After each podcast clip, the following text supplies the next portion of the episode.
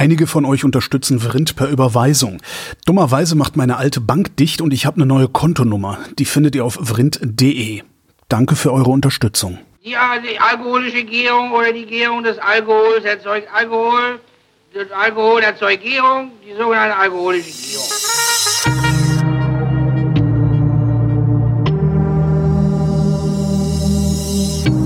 Wer redet, ist nicht tot.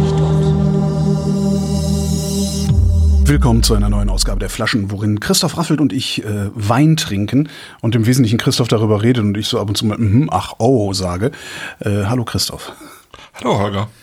Vorab eine Ankündigung. Ich bin letztes Jahr gescholten worden, dass ich nicht genügend Werbung für äh, Odonien, also das Hörertreffen im Odonien in Köln mache. Äh, darum mache ich das jetzt so oft ich kann, damit möglichst viele Leute kommen. Vielleicht kommen ja von den Wein-Nerds auch ein paar und äh, wir haben da nicht nur Bier und Köfte, also von mir gibt's Bier und Köfte und Limonade auch, falls jemand keinen Alkohol trinkt. Ähm, von mir gibt's Bier und Köfte, äh, alle anderen sind herzlich eingeladen, Essen und Trinken mitzubringen und zwar idealerweise einfach fünf bis zehn Prozent mehr, als ihr selber verbraucht. Dann ist nämlich für alle gesorgt, auch für diejenigen, äh, die nichts mitbringen wollen oder vielleicht nichts mitbringen können, gibt's ja auch, dass Leute einfach keine Kohle haben, um mal eben irgendwie für ein 30er äh, Grillgut zu kaufen für so einen Nachmittag. Also Odonien 23 am 21. August dieses Jahres im Odonien. Außer wenn es regnet. Und ob es regnet oder nicht, das bestimmt genau eine Instanz. Und das bin ich. Und, naja. Das heißt, ich werde. Welche ich werde, Uhrzeit hattest du schon gesagt? Ja, so nachmittags irgendwie so. Also. Ich gucke, dass ich so gegen drei da sein werde. Ähm, und falls es regnet, also falls es regnerisch ist, äh, werde ich festlegen, ob es regnet oder nicht. Äh, und das könnt ihr dann lesen auf Mastodon bei ja, Vrind oder äh, bei mir, Holgi. Also, Mhm. Ja, soweit zur, zur Ankündigung. Habe ich sonst noch was anzukündigen? Nee, habe ich sonst hab ich nichts anzukündigen. Äh, womit fangen wir denn das Trinken an? Oh, mit ich hab, Weiß. Mit Weiß. Ich habe Das ist äh, der, der hinterher hinkte. Hinterhergehinkt hat. Der- Der, der- der, nicht kommen wollte. Der wollte nicht zu uns kommen. Da gab es so einen total geilen Reply irgendwo. Was Mastodon oder Twitter?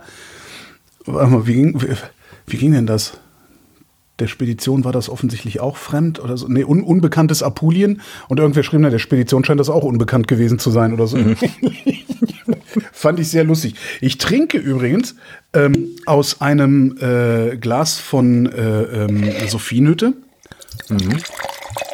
Sophienwald. Sag ich doch. Nee, Hütte. Nicht, oder Josephinenhütte. Josephinenhütte, genau. Josephine, Ah. ja, das war so ein Glas Jos Josephinenhütte, die sündhaft teuer sind, ähm, aber wo der Wein völlig bizarr besser draus schmeckt, was ich auch noch nicht so ganz verstanden habe. Und ich habe einem Freund zum runden Geburtstag zwei davon geschenkt. Mhm. Und eins hat er schon kaputt gemacht.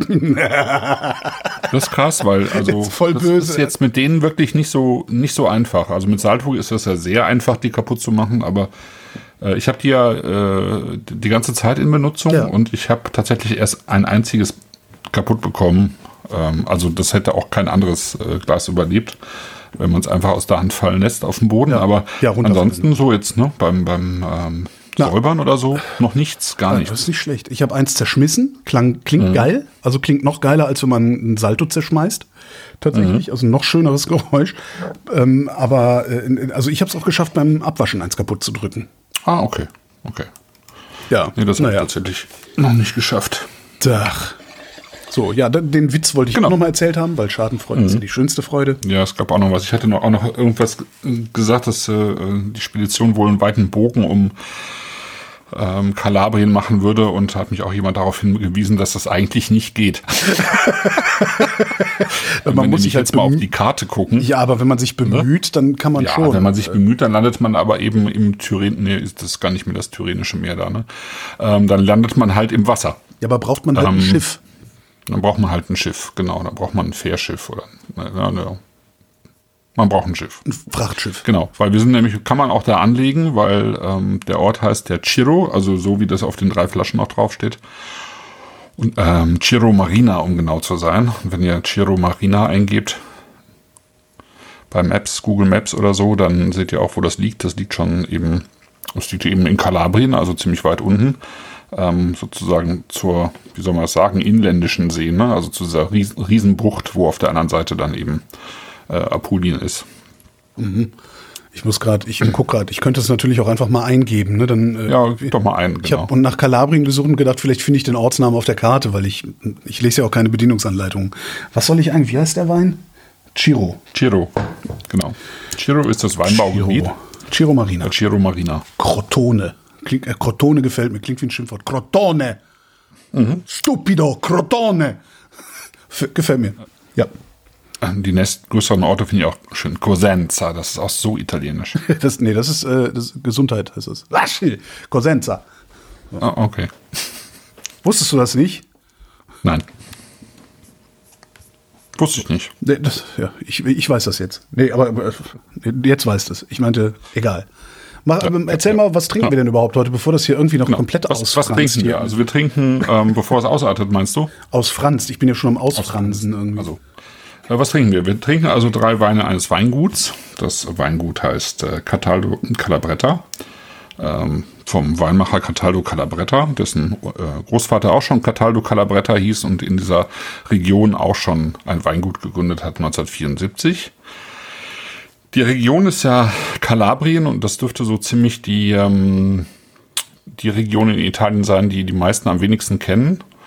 Äh, Ich schließe jetzt mal von mir auf andere, aber ich, ich glaube, es ist relativ wahrscheinlich, weil man wirklich relativ lange braucht, um da hinzukommen. Ähm, weil da sowieso auch wenig Menschen wohnen. Also es ist eine ziemlich entvölkerte Region, weil es halt auch eine sehr arme Region war und ist. Ähm, es ist ja die Region auch, wo die Drangheta herkommt und ähm, ähm, ja, äh, ja, für nicht unwesentliche Teile äh, äh, mafiöser Strukturen mittlerweile in Italien verantwortlich ist oder auch bei uns, je nachdem. Ähm, also das ist halt auch so ein bisschen verschrien, so wie Siz äh, Sizilien eben auch ein bisschen verschrien war oder vielleicht bei manchen auch jetzt noch ist, obwohl die der Mafia tatsächlich der sizilianischen Mafia ordentlich den Rang abgelaufen haben. Aber es ist äh, eben eine dünn besiedelte Region und eigentlich weiß man, glaube ich, relativ wenig. Es ist wild, es ist bergig auch, ähm, es ist heiß.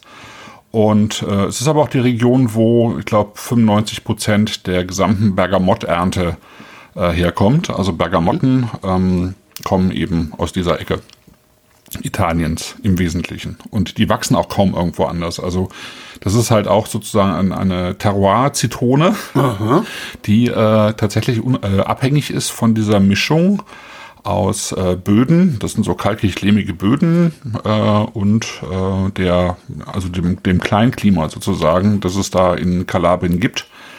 Ähm, also aus dieser Mischung vom Meer und Sonne und Wind und Salz, keine Ahnung. Ne? Also ich bin jetzt kein, kein Bergamottenspezialist, aber es ist, ist jetzt kein Zufall, dass die, die meisten Bergamotten tatsächlich eben aus dieser Ecke kommen und nicht woanders her. Also Sizilien ist ja dann die äh, Cedrat-Zitrone eigentlich, äh, ähm, da an der neapolitanischen Küste ist ja dann eher die, sie? Das ist diese Zitrone, die nur aus Schale besteht, ne? Die Cedrat-Zitrone, genau. Ja. ja, genau. Amalfi-Zitrone dann eben auf dem Weg sozusagen von Neapel runter Richtung Kalabrien, aber in Kalabrien selber ist es vor allen Dingen eben die Bergamott.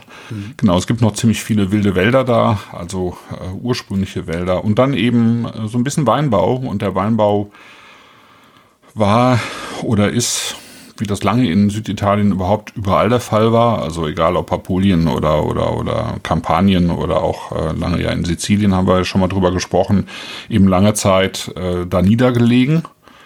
Äh, Sizilien hat sich ja so ab den 80er, Ende 80er, Mitte 90er so langsam davon erholt und ist mittlerweile auch so eine feste Größe geworden. Das kann man jetzt von Kalabrien überhaupt noch nicht sagen. Ja? Also da, sag mal, wenn die in äh, Sizilien 800 Millionen Flaschen erzeugen, dann sind es irgendwie in Kalabrien vielleicht 60. Obwohl sie die Fläche auch hätten und obwohl Kalabrien natürlich auch, so wie Sizilien und Apulien irgendwie die mit zu den, also die wahrscheinlich die ältesten Anbaugebiete in Italien sind. Und auch die Ecke, wo die griechischen Stämme damals hinkamen und das Land eben Enotria genannt haben, also Land des Weins, weil es da eben auch schon so viel Wein gab, also Weinreben gab irgendwie. Ist genau da in dieser Ecke im Prinzip sind die, sind die äh, angelandet und haben dann eben auch Weinbau betrieben. Das hat eben auch sozusagen zur Folge gehabt oder einhergehend damit äh, gibt es in dieser Ecke, glaube ich, mehr autochthone Rebsorten als irgendwo sonst äh, in Italien. Also sehr alte Sorten, von denen man meistens auch gar nicht weiß, äh, also den Ursprung nicht kennt, also die Elternrebsorten nicht kennt. Früher wurde immer vermutet, dass die, diese ganzen süditalienischen Trauben irgendwie aus Griechenland kommen, weil eben die, die Griechen da unten die, ähm, die Ecke besiedelt haben. Es gab ja schon, schon auch Weinbau, die Etrusker haben Weinbau betrieben, auch die Räter irgendwie oben in Das Norditalien unserem, auch. das, ne? was wir trinken, damit hat er nichts mehr zu tun, oder? Nö, ich glaube nicht wirklich. Nee, nee, nee. Ähm, also der Weinbau war, war einfach ein anderer, der wird auch damals äh, höhere Mengen vielleicht gehabt haben. Also insgesamt äh, hat man hat man eben auch früh schon, also von der Römerzeit weiß ich zumindest, also von, von der, aus der griechischen Zeit hat man ja auch viel mit Harzen gearbeitet, ähm, überhaupt dann mit Zusatzstoffen in, in den Wein, also Kräuter, Gewürze, ähm, aber eben auch äh, Sachen, die, die einem, die nicht besonders gesund waren, von denen man das aber nicht wusste. Ähm, also man hat, man hat viel, viel in die Weine gekippt, damit sie besser schmecken. Also weil man hat ja auch überall Wein angebaut, um sozusagen, ne, um, um ähm, weil, weil man es eben trinken konnte Ja, im Gegensatz trinken Wasser. konnte. Ja, ja, genau. Also gerade dann, als es äh, in in der Verstädterung sozusagen, als man dann irgendwie äh, einfach einen Mangel an Fischwasser hatte. Auf dem Land dürfte das ja kein Problem gewesen sein. Aber es gibt eben jede Menge ähm, sozusagen historischer Rebsorten. Ähm, eine davon ist Galliopo, davon probieren wir gleich was. Das ist dann, äh, dafür ist dann der Rotwein sozusagen verantwortlich und der ähm, Rosé auch. Äh, was wir jetzt im Glas haben, ist im Wesentlichen Greco. Greco Bianco, Griechischer 90 Wein. Diddle, diddle. Ja, genau.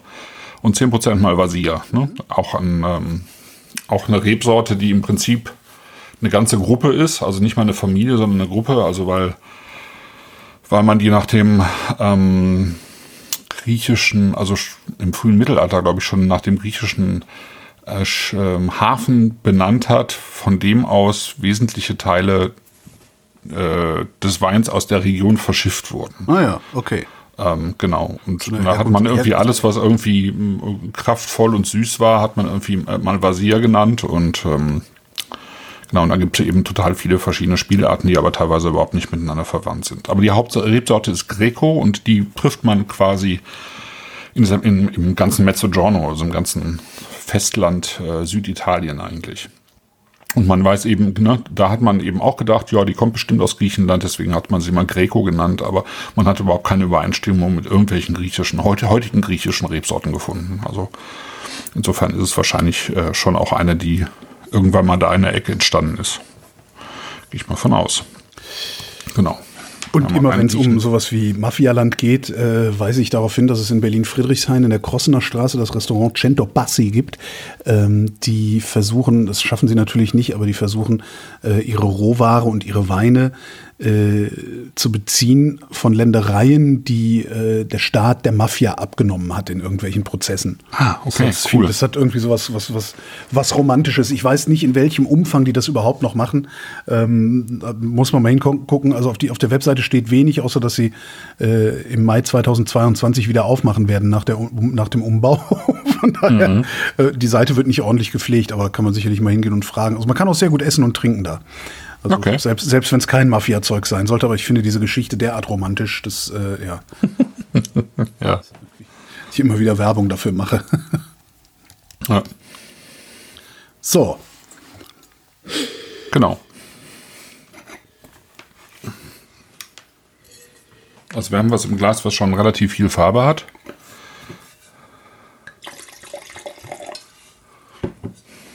Ein bisschen nachschenken. bisschen Gummi.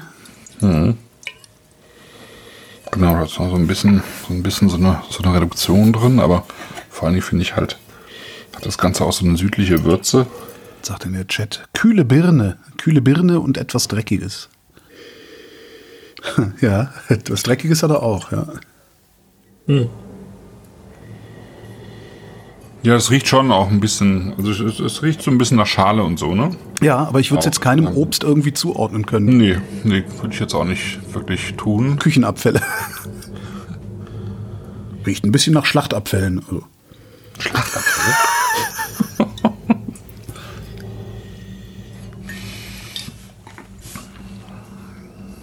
Mal gucken.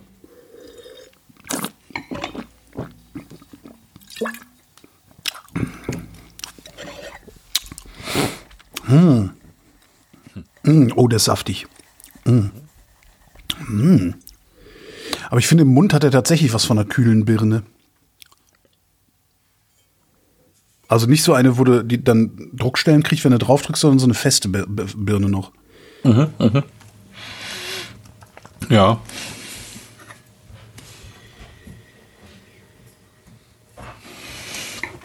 Finde immer, ich kann, ich kann das gar nicht so gut ausdrücken. Es hat irgendwie sowas Kupfer.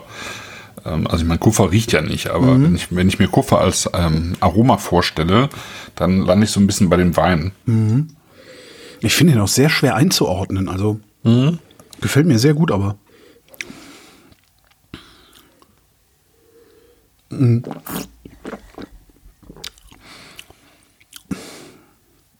Ähm, Wenn du mir den hinstellen würdest und sagen würdest, wo kommt der her, würde ich sagen, aus Frankreich. Und, und von wo da? Entre deux Mers. Entre deux Mer. Nee, komm, Okay. das ist was völlig anderes. Nee, das Dann hatte ich, dann habe ich eine völlig falsche Assoziation, aber ich habe so, so eine, so eine, Wir müssen ja dringend mal Bordeaux machen, so eine ja, viel anscheinend, Ja, deux anscheinend, das also ist ja, jetzt, jetzt ne? haben, jetzt wissen wir, wo hier die, wo hier die Bildungslücken sind. Ja. Ähm, Ja. Aber irgendwie, der hat so, Also wenn dann, so also ich also deux Salziges, Mer so, ist das viel Sauvignon Blanc, das ist ja eher so ein bisschen grüner, grasiger, ja, äh, hat gerne mal so ein bisschen Stachelbeer-Aromen auch so. Ist relativ, ist ein, eigentlich ein sehr heller Wein, also farblich und aromatisch eigentlich auch. Ja, farblich Also das finde ich ist schon sehr südlich. Ne? Das Aber- hat auch so ein bisschen Süßholz-Aromatik drin. ja, aber südlich, Süßholzaromatik stimmt. Das ist ja, das, das, das äh, Süßholz ist, ist, ja. Aber unter südlich verstehe ich halt was anderes als sowas Luftiges. Also Ja, aber wenn so- du jetzt zum Beispiel äh, irgendwie Matassa probierst oder Stimmt, Louison zum Beispiel, wenn du ins Roussillon gehst, das ist ja auch schon sehr südlich. ja, Und das kannst du ja auch schön luftig machen. Ne? Und was wir an Weißwein so aus äh, Sizilien bisher hatten, war teilweise auch sehr luftig. Ne? Genau. Und jetzt, wo wir bei, bei Süßholz waren, jetzt kommt auch aus dem Chat Fe- äh, Fenchel und Anis, finde ich, das ist auch, ähm, ne? das passt, passt auch sehr gut. Ja, und Genau. vor, Also vor allen Dingen Anis, also diese, diese kräutrige Kühle, die Ja. Anis ja auch immer hat. Ne? Mhm. Ja. Ja, und so ein bisschen so Wildfenchel, der auch nochmal irgendwie so eine eigene Aromatik hat. Aber ich habe auch so, so, so Fenchelpollen hier stehen. Die haben auch ein bisschen was davon. Also, Fenchelpollen da stehen. Ich bin, ich bin so raus. äh, äh, ja, also in der Küche zum Ja, Kochen. ja, nee, klar, aber ich, hab, Ja, ja. ich bin froh, wenn ihr Küche Pfeffer habt. Ja? Ach so. Ja, Ja. ja. gut, so stimmt es nicht, aber äh, viel besser ist es auch nicht.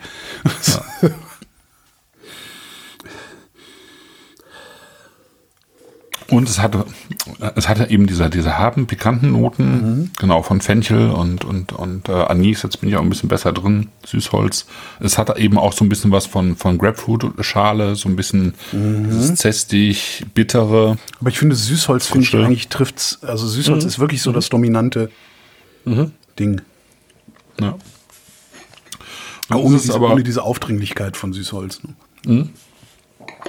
ja. Und es hat eine schöne Fülle am Gaumen und gleichzeitig eine schöne Frische. Ja, Das finde ich echt toll. das ist ein sehr sind, schöner ne? Wein. Ja. Ja, es hat was schön Bodenständiges, aber hat auch eine gewisse Finesse. Und er ist irgendwie aus dem Süden Italiens, also ich meine, so viel äh, weiter südlich geht's nicht mehr. Äh, aber er hat 11,5 Prozent Super. Alkohol und man hat überhaupt nicht das Gefühl, dass irgendwas fehlt. Ja? Ja. Also ich meine im Gegenteil, ja. Also ich meine, das ist ein voller Wein, der Ja. hat, der hat ja auch Gerbstoff, ne? der hat ja, der hat ja was Griffiges am Ja, Gaumen. ja, ja, ja. Der hat, der hat diese Würze und Kräutrigkeit. Äh, der hat das Saftige. Ähm, aber er hat nur 11,5 Alkohol. Das finde ich schon, Und das ist- schon sehr cool. Und das ist ja auch so angenehm. Also wir haben gestern, gestern Nachmittag haben wir Daydrinking gemacht auf dem Tempelhofer Feld. Und haben auch, also weil wir ja, wir, wir, wir sind ja keine Tiere, darum hatten wir natürlich Stühle dabei und einen Tisch und Gläser und Wein und nicht auf der Wiese im, im Bier. Ähm, auch sehr zur Belustigung der Passanten. also immer wenn Leute vorbeikamen, gucken, gucken sie und haben sich gefreut. Und da hatten wir auch zwei Weine, die ich, ich weiß gar nicht, ich glaube auch elf, elf oder sogar, ja doch elf oder elfeinhalb hatten. Und äh, dann trinkst du so zwei Flaschen zu zweit und stellst auf einmal fest, dass du gar nicht so besoffen bist, wie, wie wenn es nur ein oder zwei Prozent mehr sind. Ich weiß überhaupt nicht, woher das kommt, dass also so ähm, dieser, dieser Unterschied so extrem ist. Dann, Ja, ist schon ziemlich, ne? Krass. ja, also ich finde das Ja. sehr seltsam. Also, Ja. weil ein Prozent ist ja jetzt nicht viel. Nee, sollte man denken, aber Ja. irgendwie, als wenn sich das potenzieren würde, Ja, genau, sozusagen, genau, von einem genau. Prozent zum nächsten. Vielleicht ist es so wie Spurengase in der Atmosphäre. Kann auch sein. toller, ein ganz toller, also wirklich, das ist ein ganz, ganz toller Wein. Den kann man genau für sowas, Daydrinking auf dem Tempelhofer Feld, Ja, genau, für sowas ja, ist der ja. total super. Ja. Ja, es ist, äh, ich glaube, es ist einfach super. Ähm, also du kannst einfach ganz viel damit machen. Ne? Ich meine, du kannst es ja auch. Also mir, mir, mir fällt, also mir fallen direkt irgendwie zig Gerichte zu diesem Wein ein, ja. Also wenn ich nur so an, an Fritto Misto oder so denke, Mhm. ja, an also irgendwas aus dem Meer, kurz in den Teig und, und Mhm, kurz frittiert mhm. oder ne, ähm, also wir grillen hier jetzt äh, häufiger auf der Terrasse einfach auch Gemüse und ein bisschen Halloumi oder so. Das passt ja super dazu. Ne? Also gerade wenn du dann tatsächlich bei diesen Gemüsen dann auch ein bisschen, bisschen Fenchel mit dabei hast, dann ist es, äh, finde ich, total schön. Und der kostet 15 Euro. Das ist jetzt nicht so schlimm. Also das ist, Mhm. Nee, das ist nicht echt so ein guter schlimm, Preis. genau. Also wirklich. Ja. Wobei ich meine, mittlerweile, also wir war, ich war vorhin, war ich noch, noch äh, essen hier in der Trattoria. Ähm, da war ich seit, seit also vor, also bevor der Pandemie das letzte Mal. Mhm. Äh, die haben dermaßen die Preise erhöht auch. Ja, Das müssen 15 ja viele Euro. Winzer auch. Ja, ja, eben, aber darum, gerade Weil darum haben- denke ich gerade ja. so 15 Euro, als wir hier mit der Sendung angefangen haben, mit der Reihe Mhm. in zehn Jahren. Da war fu- 15 Euro recht viel Geld, aber mittlerweile ist das fast ein normaler Preis. Also du, du Mhm. Ja, ich glaube kaum, dass man noch so in der Lage ist, mal so auf gut Glück was für 6,90 Euro zu kaufen und dann noch so ein Erweckungserlebnis zu haben, oder? Es ist auf jeden Fall deutlich seltener geworden, Ja, würde ich sagen, ja. ja. Das ist schon so. Ja, und wenn du, wenn du die, die Winzer hier hörst, was die an, an Mehrkosten haben mittlerweile, allein, allein was äh, Flaschenpreise angeht, also Glaspreise angeht, das ist schon der Wahnsinn. ne? Ja, ich warte ja immer noch darauf, dass meine Lieblingsweine in äh, Fünfer Kartons, äh, 5 Liter Kartons äh, angeboten werden, weil die kein Glas mehr haben. Das, das wäre geil. Ja, und man muss halt viel mehr, also man muss eigentlich viel mehr in diese Richtung gehen. Ne? Also ich meine, je je nach Weingut äh, und wie weit die ihr, ihr Zeugs transportieren, machen ja Glas und Transport schon 50 Prozent der des gesamten CO2 aus, äh, Krass. was ein Weingut im Jahr verbraucht. Ne? Und wenn du jetzt auf Leichtglasflaschen gehst, dann sparst du schon 10 Prozent. Und wenn du irgendwie jetzt auf Tetrapack oder eben Back-in-Box gehst, dann sparst du halt 80 Prozent davon. Ne? Wow. Das ist schon, schon Wahnsinn. Ja, Also wir müssen dringend, also in Das der, wird- das wird- Weinbranche Das wird dringend was ja, ändern. Ne? Das wird passieren. Also spätestens wenn wenn wenn der eben spätestens wenn der Zertifikatehandel richtig losgeht, äh, wird das halt mit jedem Jahr so teuer, dass du in zehn Jahren äh, für diese 15 Euro Flasche alleine wegen CO2-Emissionen 18 Euro bezahlen wirst und irgendwann wird der Markt halt auch sagen, nee, das zahlen wir nicht. Ja. Ja. ja. Mhm. ja. Also da ist äh, jedenfalls im Weinbereich noch extrem viel Aufholbedarf. Ach, Insgesamt, was, was den ganzen Klimawandel, aber gerade eben auch den ähm, Carbon Footprint angeht. Ja. Den, äh, ja, Den CO2-Fußabdruck. CO2. Genau. Ja, genau. Ja, Ja, zumal der, der, also dieser Carbon Footprint, das ist ja eine Erfindung der Mineralölindustrie. Ähm, beziehungsweise nicht eine Erfindung, sondern ich glaube, BP oder Shell hat diese Idee stark promoted, um die Verantwortung für Klimaschutz äh, in private Hände zu legen. Also um sich sozusagen aus der ne? Verantwortung zu stehlen. Ne? Daher kommt die. Vergesellschaftung der Verantwortung und der Kosten, wie immer. Genau. Und ähm, wenn du aber jetzt sagst, wir, wir berechnen mal einen Carbon Footprint auf einen Sektor oder auf eine Branche in diesem Sektor oder auf eine einzelne, ein einzelnes Unternehmen in diesem Sektor, da kriegst du dann halt auch ganz andere Größenordnungen zusammen und da lohnt es sich dann im Zweifelsfall wirklich, dass die gesamte Weinbranche sagt, nee, wir machen jetzt nur noch Tetrapack. Ne? Ah, stell dir mal vor, was dann los wäre, ey, die ganzen Korkenenthusiasten, die, diese ganzen, diese ganzen Tradi Traditionalisten. Oh, das ist der Untergang des Abendlandes. Ich sag mal so, ja, also das wäre überhaupt kein Problem für, wenn du die oberen 10 Prozent äh, an Wein und äh, mit dem wir uns hier ja auch immer noch weitestgehend beschäftigen, wenn die immer noch in Flaschen abgefüllt werden mit Korken. Das ist überhaupt nicht das Problem. Das Problem ist ja die Masse. Ja, aber es wäre halt auch überhaupt kein Problem, die Weine, mit denen wir uns beschäftigen, in, in Tetrapacks abzufüllen.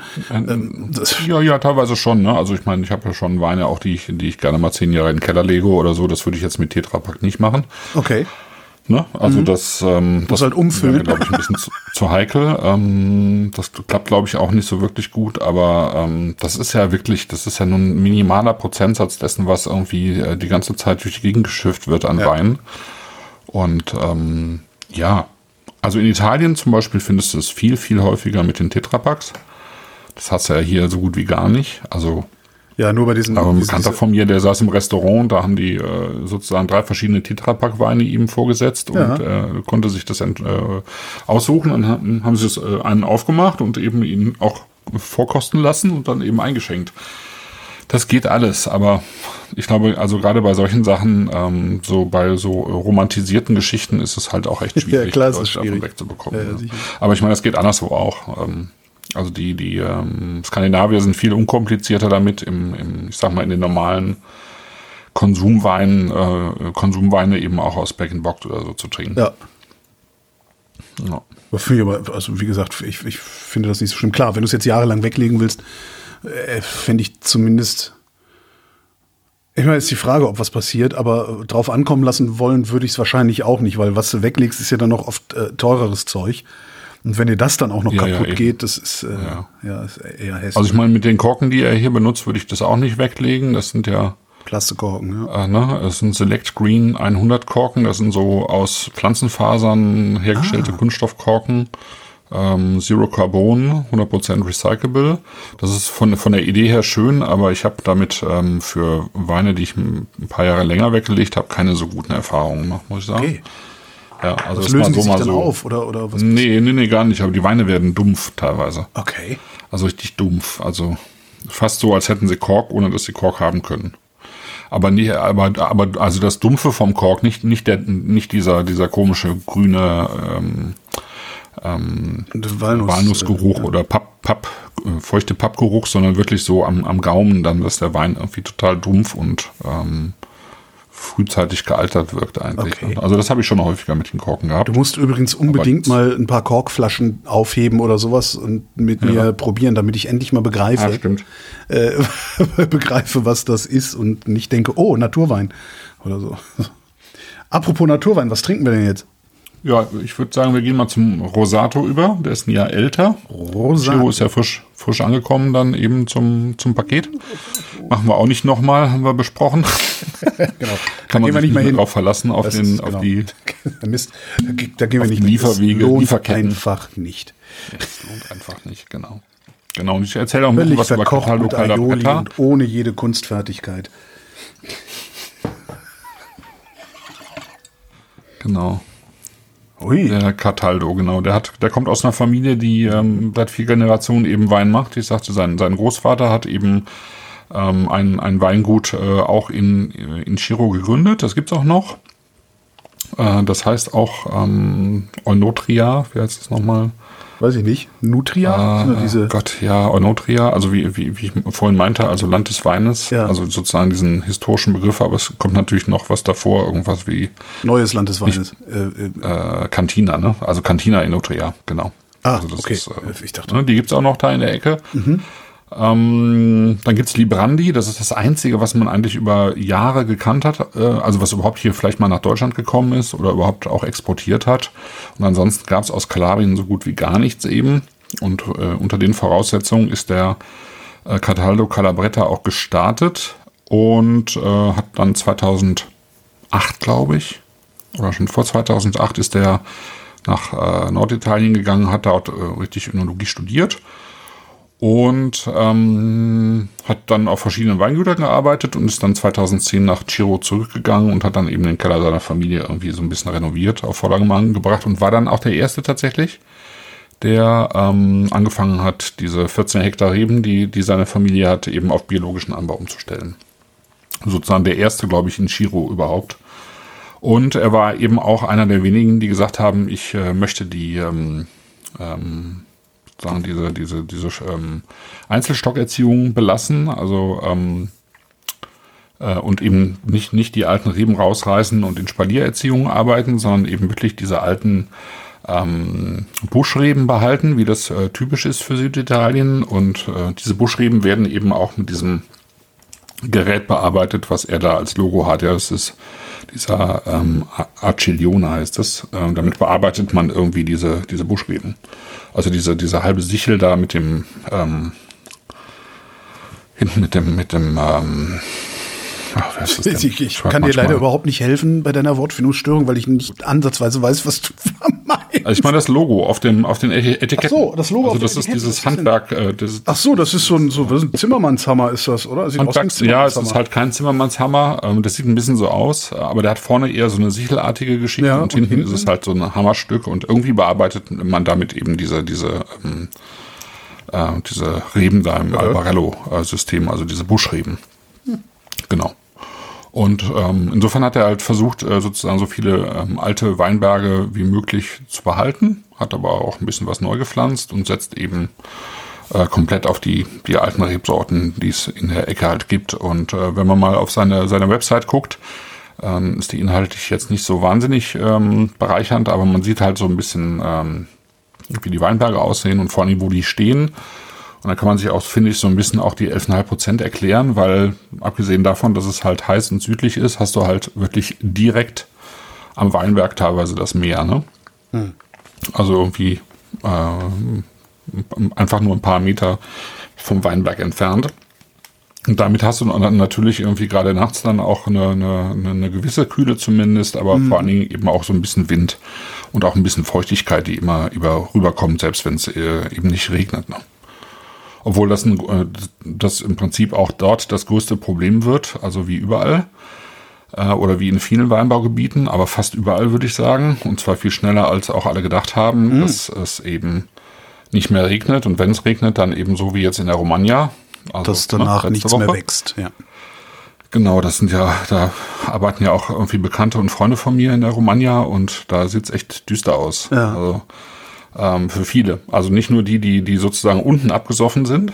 Ja, ja klar, sind den Ähm, Hängen, also spült ja den ganzen Boden Ebene. weg. Also, ja. Genau, der Boden schwemmt halt weg und, und äh, ich habe jetzt gerade gesehen, dass ähm, ein, ein Weingut, das ich ganz gut kenne, ähm, die sind seit, äh, also die sind ganz oben äh, in der, im, im Apennin, also in diesem Mittelgebirge sozusagen, was, wo auf der anderen Seite dann die Toskana anfängt, die Villa Papiano, die sind bis jetzt nur mit Hubschrauber zu erreichen und die haben auch seit, seit letzter Woche keinen Strom. So, ne?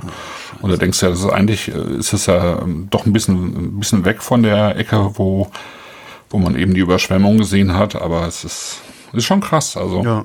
Das, das wird auch nicht besser. Ne? Ich hatte jetzt äh, Nee, das letzte das Woche, wird- letzte Woche eine große, eine große Geschichte äh, in Le Monde gelesen, dass die Franzosen jetzt anfangen, ähm, sich auf äh, drei Grad durchschnittliche Temperaturerhöhung äh, im Jahr 2100 vorzubereiten. Ähm, das, äh, ja, also ne, das sind völlig absurde Zahlen. Ich habe die jetzt alle nicht mehr so im Kopf, aber das war irgendwie Erhöhung der Waldbrandgefahr in den äh, stärksten, am stärksten betroffenen Regionen, also Trockenheit, so Pyrenäe Oriental und so. Ähm, da steigt die Waldbrandgefahr irgendwie, das, das Risiko für einen Waldbrand von irgendwas um die 40 Prozent auf 94 Prozent. Also sie kriegen sozusagen eine Waldbrandgarantie. Und das ist ja auch, wo wir waren letzten Herbst dann eben äh, in den östlichen Pyrenäen, den, den ist ja auch schon wieder die Hälfte abgebrannt. Ne? ja, ja. Das, äh, ich, ich denke oft, wir hatten wahrscheinlich hatten wir die letzte, tatsächlich die letzte Chance, das noch in halbwegs schön zu erleben da unten. Hatte ich irgendwie so den Eindruck. Weil das wird ja nicht mehr besser. Und wenn wir jetzt noch, ähm, was ja alle erwarten, ein El Nino dazu bekommen, ähm, mal gucken, wie sich das auf Europa auswirkt. Das weiß man ja nicht so genau. Äh, aber die Winter sollen feuchter werden dadurch. Ähm, äh, ja, vielleicht, ich weiß es nicht. Also, ja. Das ist jedenfalls schrecklich. Ja. Was, Ja, was es ist denn, wenn, wenn, wenn, wenn da so eine Überflutung ist, wurzeln diese Reben denn eigentlich so tief, dass sie stehen bleiben und nur der Boden erstmal weg ist und man dann noch irgendwie was retten kann oder sind die dann auch weg? Ja, es kommt so ein bisschen drauf an, ähm, wa- was es für Reben sind natürlich. Ne? Also ähm, wenn du jetzt äh, 30, 40 Jahre alte Reben hast, dann äh, schaffen die das wahrscheinlich. Äh, dann wurzeln die so tief, äh, gerade eben wenn es auch schon lange biologisch bewirtschaftete äh, Weinberge sind. Und da zeigt sich dann auch eben wieder, dass das Sinn macht, weil ein biologisch bewirtschafteter Weinberg, der wird ja nicht von oben äh, bedient mit Düngemittel, sondern das müssen die Reben dann schon selber machen. Wenn die Reben die ganze Zeit von oben mit äh, Dünger bedient werden, dann wurzeln die natürlich nicht tief. Müssen die dann verstehe, gar nicht. Ne? Also Ja, der, ja. der konventionelle Weinbau ist ja gerne äh, eben Dünger und Tröpfchenbewässerung. Ne? Ja. Das heißt, du, die, die, die, die Wurzeln bleiben alle an der Oberfläche und ähm, sind entsprechend auch anfällig äh, dafür, dass sie einfach äh, weggewischt werden. Und ich denke mal, dass in der Romagna, da wo jetzt wirklich Hochwasser war, das ist in der Ebene, Mhm. da sind die meisten, und da ist richtig viel ähm, einfacher Weinbau. Ja, ja, ja. Der hochklassige Weinbau fängt eben erst an den Hängen zum Apennin an. Mhm. Aber das, was da in der Ebene steht, ist ähm, also in, in der Romagna arbeiten zwei der größten Genossenschaften Italiens und die machen ein paar Millionen Flaschen und äh, ein größerer Teil ähm, wird dort erzeugt eben von Genossenschaftlern. Und ich glaube, dass da sehr, sehr viel kaputt gegangen ist, abgesehen davon, dass die dort eben auch Kiwi-Bäume haben und weiß ich nicht was alles. Also richtig viel Plantagen, Obst. Und ich denke mal, dass davon ganz viel äh, kaputt geht. Ja. Oder kaputt gegangen ist jetzt, ne? In der letzten Woche.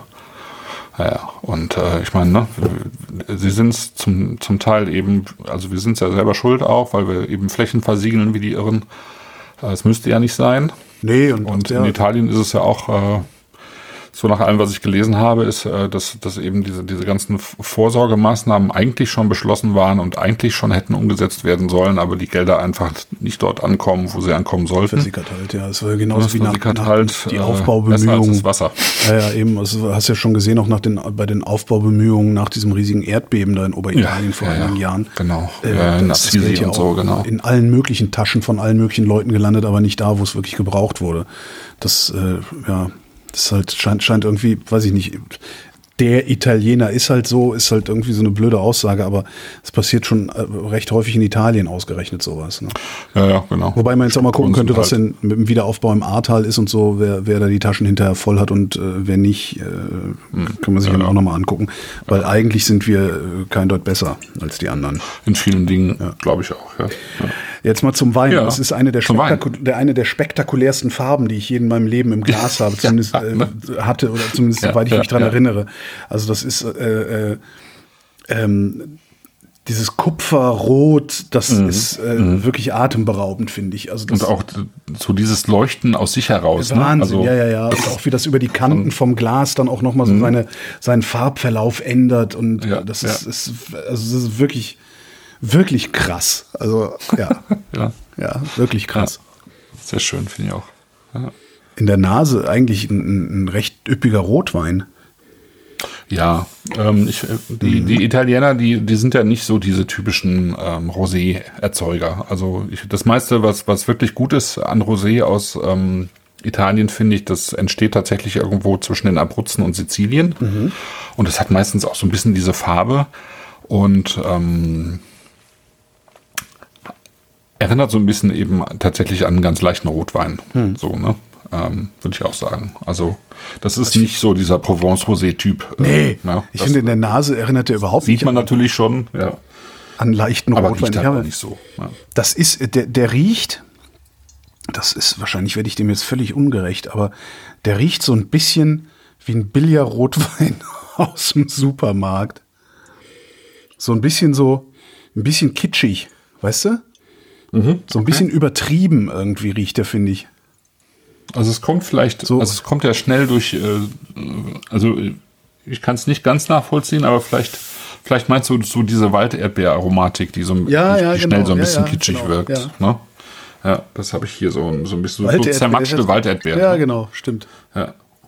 Genau, wo, wo, wo so ein Parfum rausströmt, was so ein bisschen eben. Genau, bemüht. Ja. Also das, das, Der riecht so, als sollte er so riechen. Weißt du, so als, ah, mach, mal, mach mal Geruch 13 dran, das mögen die Leute.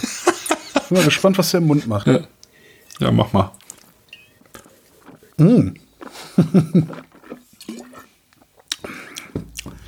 Boah. Mm. Man erwartet ja eine brutale Hitze. Und so eine Marmeladigkeit und kann er ja überhaupt nicht. Es würde mir schwerfallen, jetzt die Marseillaise zu pfeifen. Mm. Hui.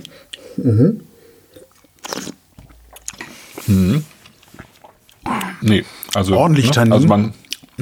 Genau, man hat im, im, äh, Aber im schön- Duft hat man vielleicht noch eben den Eindruck eines, eines fruchtbetonten Weins. Ja.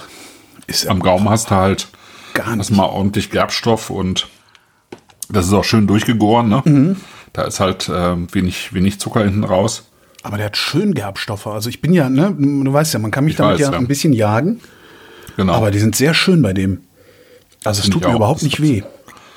Auch hier finde ich wieder, es ist ein sehr bodenständiger, fast bäuerlicher Wein. Mhm. Und das aber auf eine ganz angenehme Art und Weise, finde ich. Ne? Also es ist halt nicht, ähm, es ist einfach, aber nicht billig.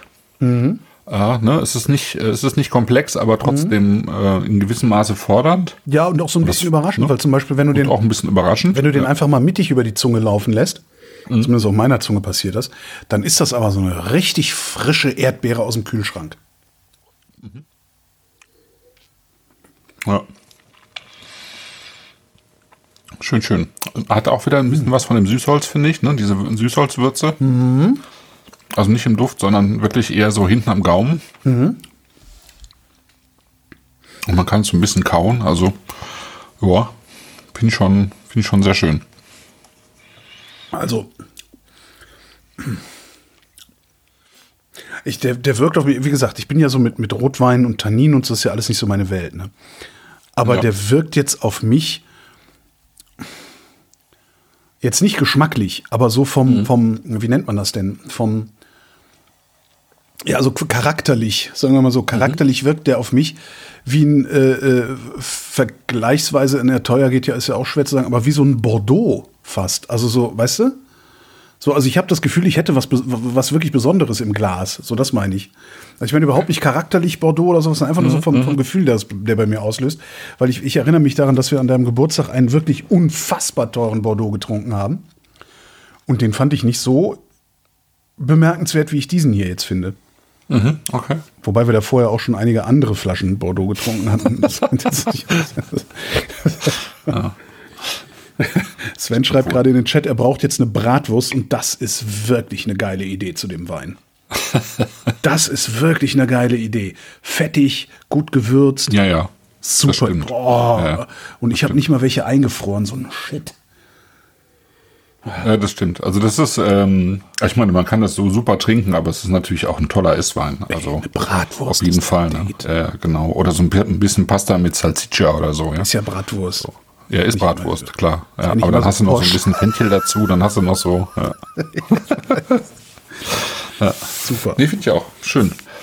Gute Wahl. Zwei, zwei Treffer. Jetzt bin, ich, jetzt bin ich mal auf den roten gespannt, mein So, Freund. und jetzt kommt noch der rote, genau. Ja, der wird mir dann wahrscheinlich gar nicht gefallen, weil ist ja immer so.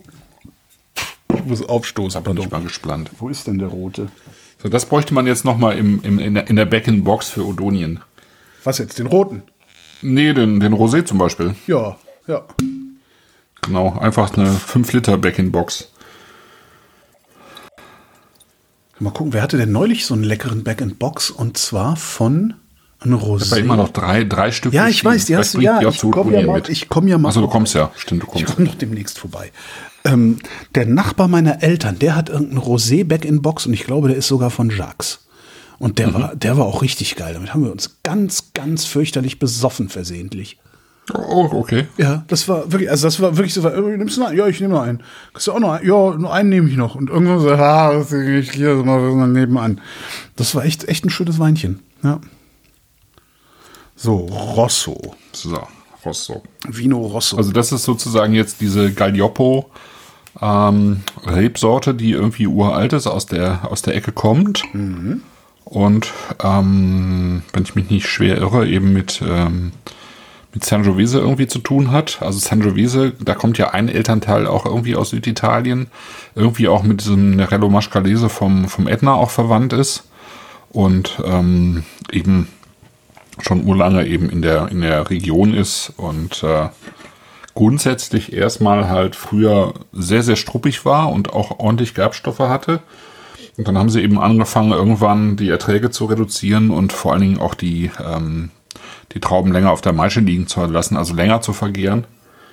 Und nicht so kurz, wie man es früher gemacht hat, sodass der eben schon in der Gärung eigentlich ähm, in der Maischestandzeit dann schon so ein bisschen was äh, runder wird einfach. Ne? Das ist jetzt 2018, das heißt, er hat auch schon ordentlich ein paar Jahre auf dem Buckel. ja. Farblich sieht er sogar so aus, als hätte er ein paar Jahre auf dem Buckel. Ja, finde ich. genau. Hat einen leichten Braunstich. Ja. Ja. Interessant. Aber ich könnte mir vorstellen, dass der, auch wenn der frisch ist, einen leichten Braunstich hat. Ja, ich glaube, er hat, äh, genau, das kommt, kommt so ein bisschen, es kommt recht schnell bei dieser, bei dieser Traube. Das hast du auch bei Sangiovese gerne, ne? ähm, dass der recht, recht schnell auch eine, eine gewisse Bräune bekommt. Hat auch, wenn du den so im, Licht, im, im Licht schwenkst, dann hat er auch wieder ein bisschen dieses Kupferfarbene auch noch drin. Ist das, war, das jetzt die gleiche Traube? Ja. Okay. Ist die gleiche Traube. Auch wieder sehr mar marmeladig, aber mit so einem mit so einem Hölzchen dabei noch. ja, Hölzchen.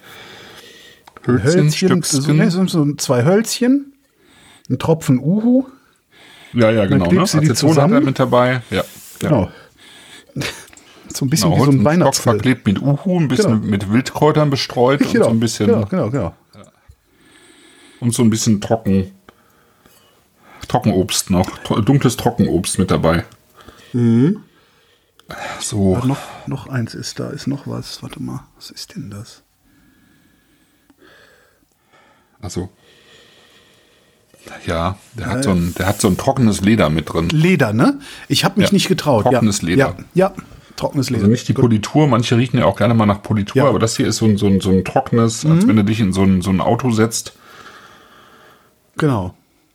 mit so einem alten trockenen Leder. Und, und so ein bisschen Rauch hat er ja auch, ne? So ein bisschen kalte Asche. Bisschen Rauch hat er Nee, auch. kalte Asche eher so. so ein bisschen. Ja, aber das reimt sich nicht, das nehmen wir nicht. Das kaufen wir nicht. Mensch, ich habe dir hier noch Gastro-Tipps. Naja, gleich. Ich auch. Echt? Ich habe auch noch Reisetipps, aber das Oh. lasse ich vielleicht noch. Ja, ich war ja in der Auvergne und äh, Stimmt, der feine Herr ist ja immer genau, unterwegs. ich Stets war ja unterwegs. Genau, ich war unterwegs und habe Veranstaltungen besucht und war essen, bin zum Essen eingeladen worden. Das ist immer geil, zum Zweimal. Essen eingeladen werden ist Ja, total, total super. Mhm. geil. Ja. Das ist echt super. Ich, ich, ich, ich, ich scheiß mir dann ja auch nichts. Ne? Ich esse dann halt trotzdem das, was mir schmeckt, auch wenn es teuer ist. Also ich esse dann das, was ich auch sonst bestellt hätte. Also gibt ja Leute, Ja, die haben halt jeweils, jeweils beide das volle Menü bestellt. Okay, das ist, das kann man bringen. Wo, Weil, wo war weil das? man konnte gar nicht entscheiden. Man konnte entweder das Menü nehmen oder ein kleines Menü oder eben gar nichts, Ja. weil es eben nur eine, ein Menü gab. Wo, wo, wo, was, wo war das? Ähm, ich war einmal ähm, im Zeig Zeig. in Hamburg. Ja, Zeig Hamburg. Maurizio Oster heißt der Koch. Ähm, und ähm, ja, das war schon ziemlich schön. Ähm, das ist äh, im Prinzip ist das ein, im Wesentlichen eigentlich ein ähm, vegetarisches Menü, aber es gibt einen Gang, den du auch ähm, mit Fisch bestücken kannst und einen mit Fleisch. Also es gab einmal Zander und einmal Reh, was wir dann auch genommen haben. Und das war echt sehr abwechslungsreich und, und spannend. Also war echt ein schönes, schönes Menü. Okay, guck grad mal. Sechs Gänge. Zeig mal. Zeig Daub, mal, das war total geil. Das machen die jetzt noch dazu. Das sind im Prinzip äh, drei verschiedene Soßen, die du ineinander mischen kannst so ein bisschen Ah, ja. und, äh, und Brot dazu, mit dem du das einfach tunkst. und das war sehr, sehr geil. Ja, so, so 119. Wohlfühl, weißt du, also so, oh. Ja. 119 Euro pro Person, das ist okay für. Sind das Sterne? Nee, ne? Das ist Fine Äh, Dining. nö, aber es äh, kö- könnte, ich finde, es könnte einen haben. Okay. Ja. Ja. Ja, nee, also so, war ein- so sehr krachen lasse ich es ja nicht mehr. Und ich war ja auch eingeladen. Ja, ja, stimmt. Das andere war das Jellyfish, das, ähm, wo ich auch urlange nicht war, auch so eine Hamburger Institution in gewissem Maße. Ähm, früher waren die noch, ähm, wie der Name auch schon sagt, Fisch- und Meeresfrüchte lastiger, sind die im Prinzip immer noch, aber ähm, ist nicht mehr ganz so pur sozusagen, was Fisch- und Meeresfrüchte angeht. Ist mehr eingebettet in andere Sachen, war aber auch sehr gut. Hat mir auch gut gefallen. Auch eingeladen worden. Auch eingeladen worden. Das ist so geil. Genau. Irgendwie, ich habe den falschen Beruf, ich werde immer gar nicht. Wenn ich selbst bezahle, nee, das waren jetzt Freunde. Ach so. Irgendwie. Ja, ja, genau, die irgendwie hier aufschlugen und äh, zu tun hatten und mich gefragt haben, ob ich nicht abends mitgehen wollen würde. Genau, und wenn ich selber äh, bezahle, dann gehe ich ja äh, äh, weiterhin gerne ins, äh, in die kleine Bodenstraße. Das ist bei dir um die Ecke da, ne? Beim Office um die Ecke der Laden. Genau, Ja. das wird mir ja nie langweilig und ähm, habe ich jetzt auch irgendwie ja, wir- empfehle ich auch gerne weiter, weil es einfach ähm, im, immer eine sozusagen eine Küche mit Pfiff ist. Also immer so ein, es hat immer so ein gewisses Etwas. Äh, ist eben preislich deutlich unter den Sternen. Ist auch jetzt keine ähm, Sterneküche, ähm, gewollte Sterneküche, sondern es ist einfach gut gekocht. Ja. So, und das machen die, das macht der Chef, der Andreas, eben auch schon seit, keine Ahnung, 20 Jahren oder so, ne? Und normalerweise steht er auch abends mit dem in der Küche. Also so wie an dem Abend, wo ich jetzt da war mit mit Max und Vera, ne, die ja auch bei dir waren, eben auch. Und das ist immer schön. Ja, wir waren im äh, Kaotan mit den beiden. Das, ich weiß nicht, ich glaube, davon hatte ich schon mal erzählt. Ich bin nicht ganz sicher. Das ist so ein. Klingt Thai, Kaotan, aber das ist jetzt nicht so hundertprozentig Thai. Ich weiß gar nicht, warte mal, was ist das? Charm of Thailand Food, Combination, Contrast Flavors, bla bla, Menu will take, bla bla. Ist halt schon irgendwie Thai-Food, aber nicht so Thai-Food, wie man Thai-Food kennt. Ähm, Ja. So, und äh, man geht am besten mit so möglichst vielen Leuten hin, also mindestens zu zweit, idealerweise zu viert oder so. Weil die, ähm, die haben halt ein Menü.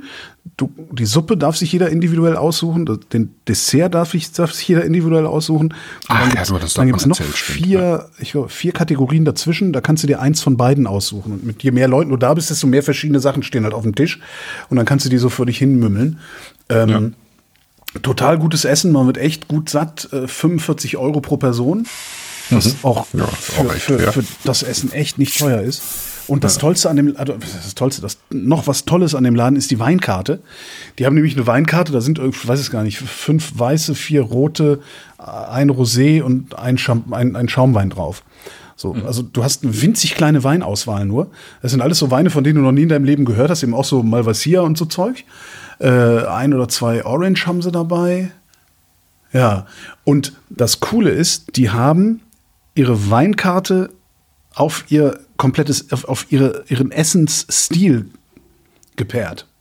Das heißt, du kannst eigentlich Ja. nicht den falschen Wein bestellen bei denen.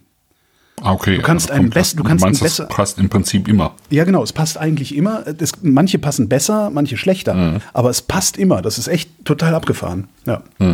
Echt ein schöner Laden. Also Okay. waren wir jetzt das zweite Mal schon und das ist, äh, ja. Also wenn man, wenn man mehr als einmal hingeht, ist es ja in der Regel ein guter Laden gewesen.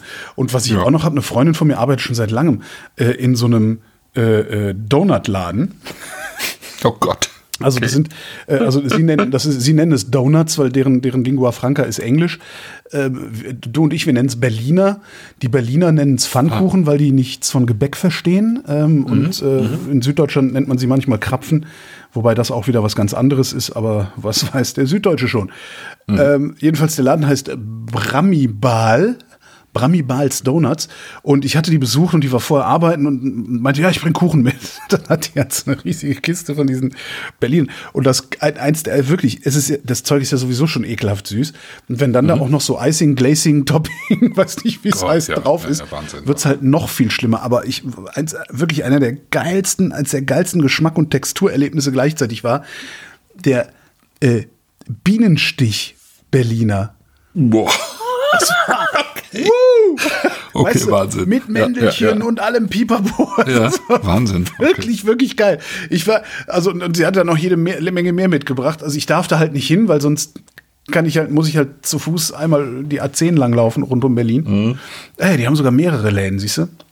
Nee, ja, auch, nicht, nicht so ganz bei mir in der Ecke. Ah, in Hamburg, ey, in Hamburg gibt's den auch.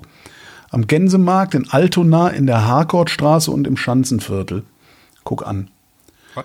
Okay. Ja, Bramibals. Äh, also das war schon, muss man, ich glaube, das sollte man mal gemacht haben. So ein, also wenn man Bienenstich mag und Bienenstich ist halt wirklich, damit kannst du mir immer eine Freude machen mit einem guten Bienenstich. Es gibt ja sehr viel schlechten Bienenstich in diesen ganzen Backshops. Aber das war, also mein lieber Herr Gesangsverein, war das geil. also ja, ich möchte gar nicht wissen, was kostet. Kostet bestimmt irgendwie sieben Euro oder so, so ein Teil. Aber ja, war super. Ja. Ja, ich werde morgen mit meinem Sohn ins Terz gehen. Äh, Der hat ja morgen Geburtstag. Ja, Ähm, Terz. Herfordplatz, glaube ich. Herfordplatz, okay. Ja. Genau. Bin ich mal gespannt. Ist das, ist das, was ist das? Ja, die machen irgendwie äh, Brunch-Menü von 11 bis 16 Uhr, äh, was irgendwie ganz cool aussieht, oder 10 bis 16.30 Uhr sogar. Und dann ab 12 gibt's noch eine Mittagskarte dazu. Und ähm, genau, und da ist dann irgendwie kleine Teller und große Teller und ähm, irgendwie diverse Extras und äh, ja, ich bin mal gespannt. Gerade Kannst du das auch mischen? Gucken, was ich morgen für Termine habe. Du. Shit. das schaffe ich nicht. ja, ich weiß. Ja, aber hätte ja sein können, dass sich was geändert hat. Naja. ja, stimmt. So, nachdem wir jetzt Werbung, das war der Werbeblock. Genau, das war der Werbeblock. Ja, die Genau. äh, angeschlossen, die, die erwähnten Restaurants und äh, sonstigen Betriebe schicken uns bitte sehr viel Geld dafür. Ja, ich habe ne letztens noch äh, dann, weil es damit es jetzt nicht ausufert, noch einen äh, noch einen Tipp in Nancy. Da waren wir zweimal auf der Durchreise in die Auvergne. Auvergne ist von Hamburg echt weit, ne? Also echt weit. Also ich habe ja für die sozusagen für diese Erweckungserlebnisse dort in den vier Weinbaugebieten, über die ich mal ein andermal reden werde, weil dann können wir mal gucken, ob wir auch ein paar Weine dazu finden. Irgendwie dann auch dreieinhalbtausend Kilometer abgerissen, ne? Also das ist schon Wahnsinn. Wie, wie, wie lang warst du unterwegs? Ja, wir sind hier irgendwann samstags morgens los.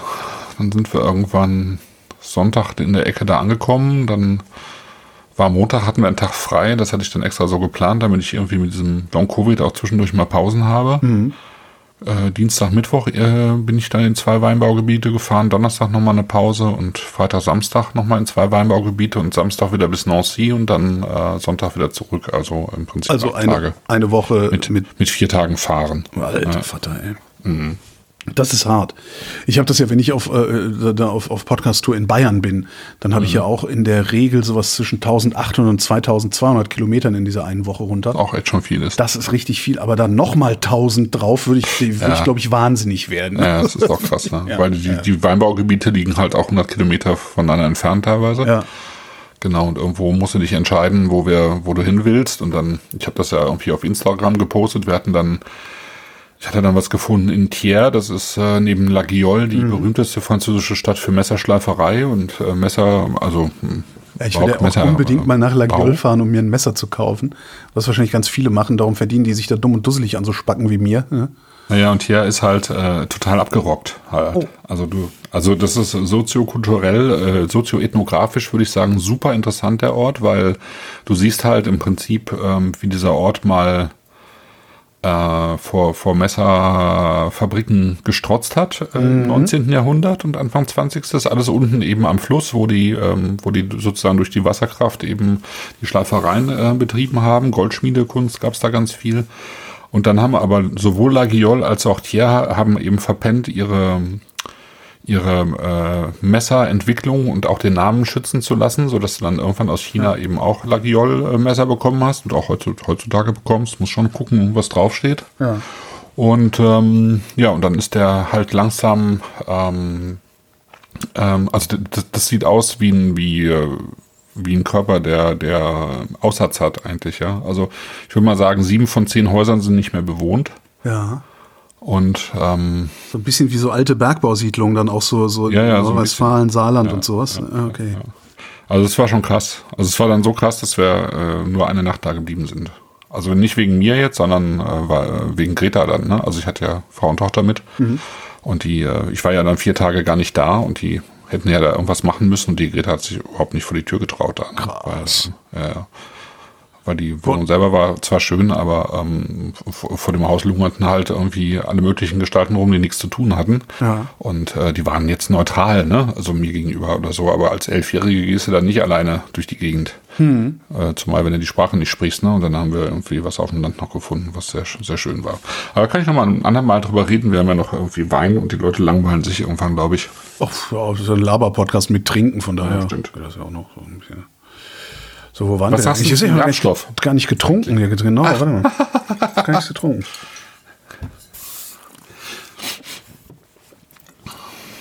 Wow. oh, du Schwein. Boah. Boah, nee, das geht gar nicht. Oh, schnell Wasser. Mm. Mm. Mm. Boah. Alter.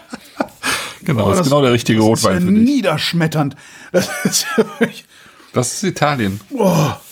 Das ist Italien, wie das, äh, wie es eigentlich sein muss. Also das ist, ähm, also Italien war ja eigentlich immer ein ein Land für einfache Landweine. Ja. So. Der Chianti ist ja ein einfacher Landwein. Und äh, zum Beispiel. Boah, den schaffe ich noch nicht mal ohne zu, zu, zu spülen. Den schaffe ich, den schaffe ich nicht. Ja, verstehe ich. Mal gucken, wie der sich in ein paar Tagen entwickelt hat. Vielleicht geht das ja noch Aber wir raus. wollten ja mal alle, wir wollten Oh. mal alle, alle Weinbaugebiete durchgehen. Ich habe ernsthaft Tränen in den Augen. So heftig war das gerade.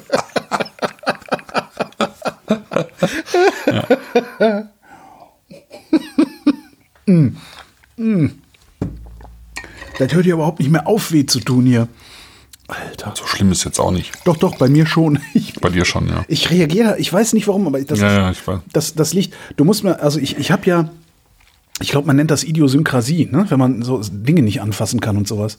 Mhm. Ähm, ich habe mein Leben lang ähm, ja, mein Leben lang nicht. Irgendwann hat es dann so, weiß ich nicht, so um die 30 rum war ich dann, als ich es geschafft habe. Und jetzt kann ich es auch, jetzt ist kein Problem. Aber ich konnte die erste Hälfte meines Lebens keine Tempotaschentücher anfassen.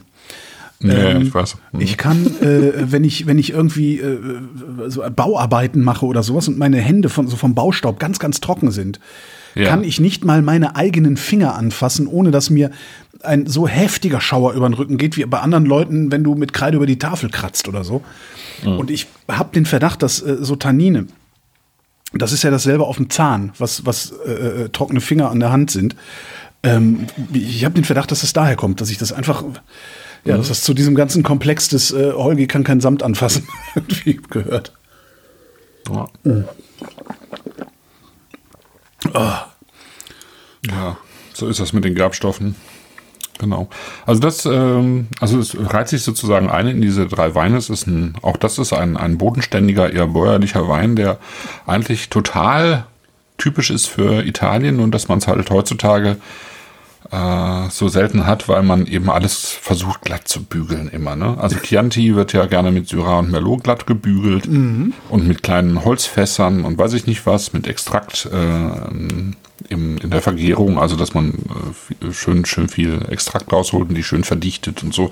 Eigentlich ist der Chianti ein, ein, ein recht heller Wein, wo früher auch weiße Rebsorten mit drin waren, der, der Säure hat, der Gerbstoff hat und ähm, auch super lange haltbar ist. Der Nebbiolo aus Piemont, also Barolo und Barbaresco und so, das war ja auch früher jahrzehntelang eigentlich gar nicht trinkbar. Ähm, das musste sich dann auch erst abschleifen sozusagen. Im Laufe der Zeit Nerello Mascalese vom Etna eigentlich genauso.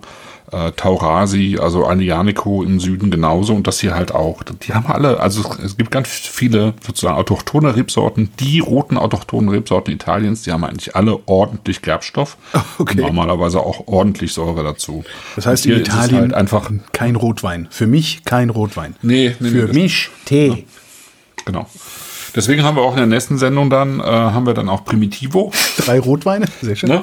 genau, der Primitivo war, äh, Primitivo ist aber ja keine italienische Rebsorte. Ähm, deswegen ist die dann auch anders.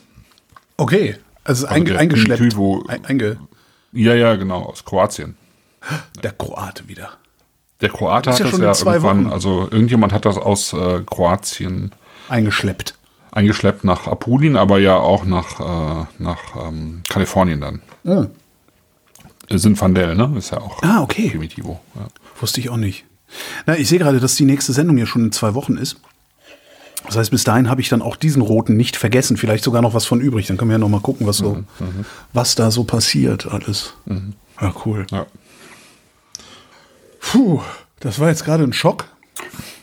Aber wenn du das jetzt nochmal probierst, nach dem Schock, Ja, da, äh, no. Ich habe mir gerade hab einen Weißwein eingeschüttet, um überhaupt also, okay. einen Konterweiß. Ich finde, wenn, wenn man den äh, sozusagen, wenn du den ersten Schock hinter dir hast und, und nochmal vorsichtig probierst, ja, finde ich, ist es einfach auch ein total schöner Wein, weil er eben so diese ganzen in angenehmer Weise bodenständigen Aromen, finde ich, eben auch, äh, auch alle hat. Also er hat auch diese Erdbeere wieder, er hat so ein bisschen Pflaume, finde ich, so, also so ein bisschen Backpflaume, er hat ähm, Tabak eben, Rauch. oh ja, er ja, hat stimmt. Natürlich Ja, noch ja, ja, ja. Gerbstoffe. Und wenn du jetzt, also du, du brauchst einfach was da- zu essen dazu und Ja. am besten auch eben mit Fett, damit sozusagen das Ganze so ein bisschen die, die Gerbstoffe äh, einlullt. Aber stimmt, wenn der erste Schock weg ist und wenn ich vermeide, das Zeug überhaupt über die Zähne zu ziehen, dann ist es ganz okay. Aber es hinterlässt immer noch so viel, so viel Schmirgel auf der Zunge. Das ist, äh, das ist nicht mein Wein. Also es ist ein guter, aber der- was du geschmacklich sagst, vor allen Dingen, wenn du ihn über die Mitte der Zunge laufen lässt, wo die ganzen süßeren Sachen äh, anscheinend Ja, zumindest genau. bei mir zu spüren sind, dann ist es diese Pflaume ist da ganz, ganz äh, Fl- Pflaume, da ist Pflaume Kirsche noch ein bisschen so Pflaumen. typisch Kirsche, ja. Bisschen angekochte Kirsche, bisschen herb. Also es ist halt was Herbes. Es Mhm. ist wirklich dieses ledrige, tabakige und ich, also ich mag es total gerne so. Also ich mag, mag auch den Gerbstoff für sich genommen. Mhm. Ich verzieh schon Aber es wieder ist natürlich Gesicht. eigentlich schon ein Essensbegleiter. Weißwein. Hm. ah, weich, Ja, der Weißwein wird danach äh, geradezu Ja, wässrig. wässrig, nee, fruchtig, oder? Es ist einfach. Ja, oder das, ja, ich aber kann mir jetzt auch- vorstellen, dass einfach die Frucht nochmal ja. deutlich ähm, in den Vordergrund tritt. Ja, der Frage, die Frage war jetzt ähm, im Chat. ist das jetzt typisch für Kalabrien? Und ich kann das nicht beantworten. Dann beantworte ich Kann- das für kann, dich. Ich kann das nicht beantworten, Nein. weil es gibt halt. Nein. genau. Ähm, also ich habe irgendwie nur, nur wenige kalabrische Weine vorher probiert, tatsächlich. Ähm, und ähm, also von Librandi die, die sind äh, konventioneller, die Weine. Ja. Ähm, aber ich kann schon ein bisschen was davon auch ähm, nachvollziehen. Ich glaube, das, das hier ist einfach speziell, spezieller, weil und, und vielleicht insofern, äh, wenn es was typisch Kalabrisches gibt, dann ist es vielleicht noch untypisch, weil es eben quasi äh, ja so nach, nach Naturweingesetzgebung mehr oder weniger gemacht wurde. Ja, also biologische Bewirtschaftung, kleine Erträge, äh, versucht eben relativ früh zu lesen, damit man irgendwie die Säure behält, dann eben Spontanvergärung, keine Zusätze in die Gärung, ähm, vergleichsweise ja neu- neutral auch vergoren und ausgebaut. Also ist alles irgendwie in Beton oder so, da ist ja kein Holz oder so dabei. Ähm, wenn überhaupt schwach geschwefelt. Also all, all das, was sozusagen zu einem Wein dazugehört, der möglichst wenig Intervention hat. So. Und ähm, das hat es, glaube ich, äh, vor Cataldo Calabretta in Kalabrien nicht gegeben. Insofern ist es kein typischer kalabrischer Wein. Aber es könnte einer werden. Vielleicht ist es so ein, ne? ist es vielleicht ein, ein äh, ja, genau, Wortfindungsstörung wieder. Ja, also so, ein, so, ein, jetzt so ein Kandidat. So ein Kandidat oder so ein, so ein, so ein, genau, so ein Erlkönig sozusagen. Okay. Ja, also irgendwie irgendwas, was, was ein, ein Muster darstellen könnte wie, äh, für. Also es gibt es gibt halt mittlerweile eine größere Gruppe, also aus, äh, rund um Cataldo Calabretta ist, äh, ist die Gruppe der ähm, Chiro äh, Revolution entstanden. Äh, Das heißt, es gibt mittlerweile eben auch tatsächlich äh, junge Winzer, die sich äh, eben Cataldo angeschlossen haben und ähm, ähnlich arbeiten. Und insofern ist da durchaus Das heißt, wenn sie ähnlich arbeiten, kommt aus, aus ne? deren Trauben auch Ähnliches raus, sozusagen. Ich denke mal, dass Also auf Dauer dann auch Ähnliches ja. rauskommt, genau. Ja. Also er macht das ja jetzt äh, 10, 12 Jahre so äh, mit Entwicklung mit Sicherheit und ähm, hat da einen gewissen Standard erreicht, von dem ich jetzt nicht weiß, in, wie, wie weit jetzt die anderen da sind, aber ich denke mal, dass da, also ich, ich glaube schon, dass da, also zum einen ist da, glaube ich, viel Potenzial, was überhaupt noch nicht gehoben ist, weil es kaum, kaum jemand kennt und, ähm, und, und wenn es dann auch mal ein paar Leute gibt, also mehr als einen, die äh, einen gewissen Bekanntheitsgrad erlangen, dann ähm, schließen sich ja auch immer auch neue Leute Ja, an, klar, weil, ja. ne, also so wie ich das jetzt auch in ähm, da in den vier Weinbaugebieten an der oberen Loire gesehen habe, da ist es letztlich ähnlich, weil, man natürlich in diesen Regionen noch für einen Appel und ein Ei Weinberge bekommt. Ja? Ja. Also also da hat man einfach noch die Chance, äh, tatsächlich für kleines Geld äh, was zu machen. Aber bleibt das auch so oder, oder ist noch ist, eine andere Sache. bleibt das auch so oder ist das in fünf Jahren äh, klimatechnisch nicht mehr attraktiv da anzubauen? Ja, das ist eine gute Frage, die ich auch nicht beantworten kann. Also äh, ich meine, Müssen wir vielleicht in ein paar Jahren alle, alle, fünf, alle fünf Jahre mal hingucken, ne? Also im Sinne von Ja. mal trinken. wahrscheinlich sogar schon früher. Also es ist schon so, also ich habe schon gelesen, dass die auch dort äh, Wasserprobleme haben. Wenn du selber jetzt äh, da Wein machen wollen würdest, wirst wahrscheinlich am besten bedient schon, damit dir, also Ausschau zu halten nach alten Weinbergen, wo du eben tatsächlich schon Reben hast, die, äh, die tiefer wurzeln. So, ne? Also, dass du irgendwas übernehmen kannst und nicht nur anpflanzen musst. Also, im Zweifelsfall ist, ist das häufig eine, eine, eine ganz gute Entscheidung. Ja. Ja, dann gehen wir jetzt nach Hause, Ja. ne? Gehen wir jetzt nach Hause. Dann gehen wir nach Hause. Äh, nächste Sendung habe ich ja gerade noch geguckt. Ich wusste das doch gerade noch. Gerade hatte ich es noch da. In zwei Wochen, sagtest du, ne? Nächste Sendung am Genau, das ist- 14.06.2023. Diejenigen von euch, die sich die Weine für heute bestellt haben, haben wahrscheinlich die Weine für die nächste Sendung direkt mitbestellt. Falls nicht, äh, Fehler. Äh, also wenn, wenn nächstes Mal die Weine äh, ansatzweise so sind wie dieses Mal, dann ist das wieder ein sehr günstiges Paket. Ne? Unter, sechs Weine unter 100 Euro. Ja, ja, ja, das war, war, ja, wir hatten da zwischendurch auch mal ein paar Mal mehr, mehr Geld dafür, ne? Ähm, die Weine von Andreas Durst waren jetzt auch nicht so günstig. Ähm, aus Gründen ja auch, also, ähm, Aber das muss dann auch zwischendurch ein- einfach mal wieder, finde ich, ein bisschen günstiger sein. Ja, und vor ja, allen Dingen hat man ja dann auch irgendwie, ähm, das ist ja auch spannend genug. Also ich, ich würde auch mal ganz gerne wieder was finden, wie du vorhin auch sagtest, ne? Irgendwo was zwischen 5 und 10 Euro. Ähm, ist, ist halt nicht so einfach. Also hatten wir ja Anfang letzten Jahres auch mit diesen ähm, sizilianischen Weinen. Also Ja. kommt immer mal wieder vor, aber es ist natürlich insgesamt, ich meine, ich sag mal so, der, der, der, der, der untere Level ist schon irgendwie so 10 Euro mittlerweile, würde ich sagen, ja, im Wesentlichen. Darunter ist schwierig. Also mein Freund Matthias Neske, der hat jetzt gerade irgendwie, der macht gerade irgendwie so eine längere Silvaner-Reihe, da hat er jetzt gerade zwei Silvaner vorgestellt für unter 10 Euro, sehr schöne. Aber es ist tatsächlich eher die Ausnahme Ja. als die Regel. Und aber ich meine, drei, drei Flaschen für 30, 36 Euro oder so, das Das ist echt okay. ist ja auch schon ganz gut, wenn wir, wenn wir da wieder was finden. Aber das Eigentlich- hier äh, fand ich jetzt auch vom Preis, Preis-Genuss-Faktor her, fand ich das schon auch echt schön. Denkst du, wir, wir, denkst du, wir würden bei Jacques noch was finden? Also wenn man, wenn man tiefer sucht, schon, aber ich glaube, dann kommen wir bei dem Preis auch nicht mehr hin. Ja, verstehe. Und Äh, Jacques hat übrigens mittlerweile total viel alkoholfreies Zeug, ne? ja, ja. Also, Ja, da können wir auch nochmal irgendwann drüber nachdenken. Ja. Das Problem bei, bei Jacques ist, ist ja letztlich, und das kann man ihnen ja auch gar nicht vorwerfen, es ist halt eine große Kette. Ja. Und ähm, die müssen ja alle Läden bedienen können. Und da kannst du ja als Winzer, der nur ein paar Flaschen macht, gar nicht um die Ecke kommen. Das heißt, die müssen, müssen, auch wenn sie irgendwie die Geschichte des kleinen Winzers immer noch erzählen, große Mengen haben von den Weinen. Und das macht das Ganze schwierig. Also, ähm, ich meine, wir haben uns ja letztlich darauf verlegt, über handgemachte Weine, ähm, also eine Sendung über handgemachte Weine zu machen, finde ich. So, das machen wir jetzt irgendwie seit zehn Jahren. Und ähm, das ist dann da schon schwieriger in diesem Kontext, würde ich sagen. Also irgendwann machst du halt, ab einer bestimmten Menge geht das nicht mehr handgemacht, dann wird es ein technischer Wein letztlich. Und die, die haben auch bestimmte, natürlich auch bestimmte Statute, die wollen bestimmte, bestimmten Weintyp haben. Ne? Das hatten wir damals ja auch schon das Thema, Ja, dass, ne, dass, dass wir letztlich, dass dann der rheinhessische, der muselanische und der Wein von der Nahe im Prinzip den, den, den die gleiche Süß-Säure-Balance haben. Ne? Genauso viel Restzucker wie Säure und so. Äh, das wird ja eingestellt. Das ist sozusagen ein Erfordernis, was die haben wollen. Und das ist jetzt, glaube ich, einfach, letztlich nicht das, was wir trinken wollen. So. Ne?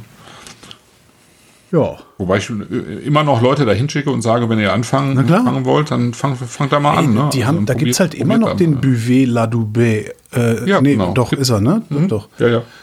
Nee. Doch, der, Doch, doch. Bouvella Doubé. Ähm, Genau, und- und den- genau, den als von der Loire. Genau, als einfachen und als Tresor, ne? War das doch irgendwie. Und als Genau, Rosé gibt's ihn genau. mittlerweile auch. Also da gibt's schon noch ein paar schöne Sachen für kleines Geld. Und wie gesagt, also was mich wirklich äh, ein bisschen äh, positiv äh, überrascht hat, also ich weiß, die hatten immer schon einen ähm, alkoholfreien Schaumwein. Äh, den haben wir öfter mal geholt, wenn wir kein, wenn wir Bock auf Säckchen hatten, aber auch nicht auf Alkohol irgendwie. Ja. Und dann bin ich halt rein und sagte, äh, sind wir alkoholfrei? Sagte, ja, kommen Sie mit. Und hatte dann wirklich hinten in der Ecke auf so einem Fass irgendwie acht Flaschen oder sowas stehen und nahm nur einen und sagte, das hier probieren wir nicht. Und Das war so Weihnachtswein irgendwie. So, Das probieren wir nicht. Zimt oder sowas drin wahrscheinlich. Ähm, und sonst hatte da halt echt ein paar, ein paar Weiß- und Rotweine äh, in alkoholfrei rumstehen. Gibt aber auch wirklich direkt zu bedenken, dass die eher süß sind.